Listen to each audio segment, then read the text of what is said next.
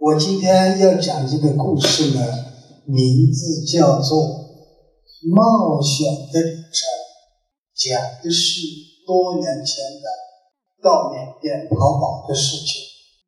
我自己就是这个故事的主人公。当时呢，我们一个普通的商家，而且旅游，你要到缅甸去这个申请正儿八经的护照，那是困难重重。因此，在这种情况下，我就采取了一种超度的冒险的旅程。从这个时候到拉萨边缘就开始了，坐上拖拉机，坐上以后呢，听拖拉机那个声音，梆梆梆梆梆梆梆的开始前进了，最多走了五公里，当不动了。为什么不动了呢？那已经是有。缅甸的军人管辖的部队防守我要到长长岛上去，我必须经过这些武装合击的很多关卡。这事先我不知道呀，我以为坐上这种车，给了那么多的钱，包了那个车，我不平安就到达了。事情并不是这样简单容易。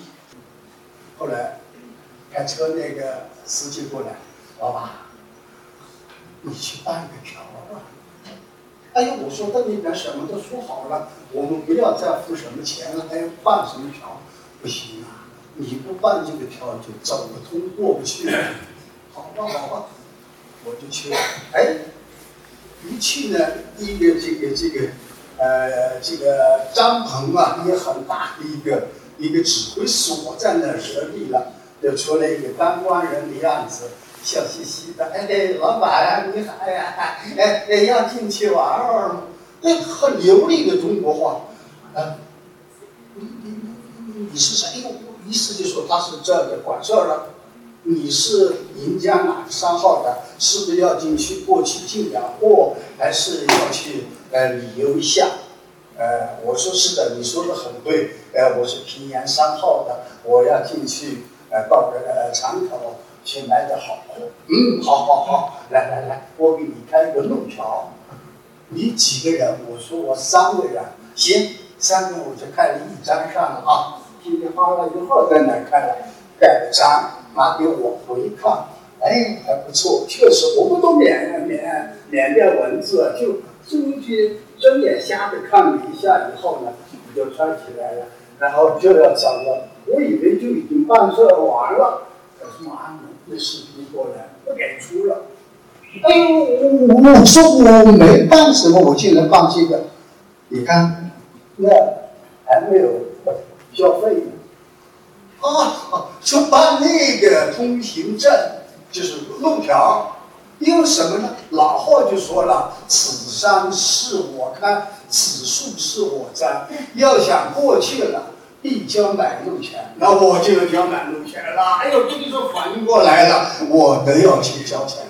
一问，一个人人民币六百元，我第一步就交了一千八的人民币，呃，不算免币，他直接要的就是人民币就给了他。哎，那个那个当官那个拿了钱以后，笑得好不得了，马上又又搓着扶的把我送到这个拖拉机上。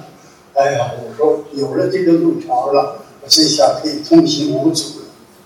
可是我走了三到四十公里左右，那驾驶员又停下来了。为什么呢？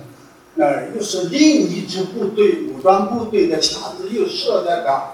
我走吧，这个驾驶员早有准备，他马上打开他的坐垫，拿出一条春卷烟，来两瓶白酒，抱着过去，到那桌子旁边，的老板来讲话意思说了嘻嘻哈哈的事，把这个呃礼品送上。老板一看就问他这些什么呀？哎，都是亲戚，你知道有亲戚那边结婚要去喝花酒的，你给他们过去吧。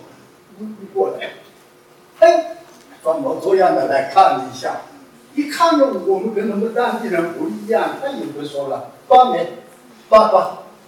发没就是走吧，走走，就就就就这样。好，我又坐上梯，好，拖拉机嘟嘟嘟又开了。那条路是什么路？是当年抗日战争时候的史迪威公路。好，大概走了一百多公里呢，我们又被人家堵下来了。干什么呢？说我们有路条，你这路条没用，啪，拿着打的就顺丰就丢到。我是一千八百元买的这个路条，你怎么丢了？在我们这儿不行，重新办。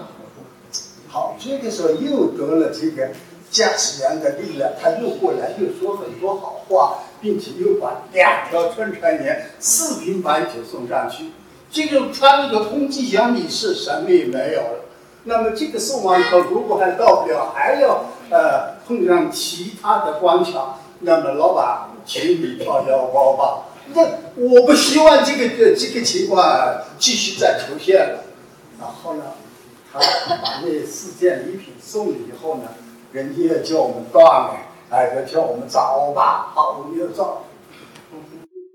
哎，好，接下来平安无恙的，我到达了卡丘。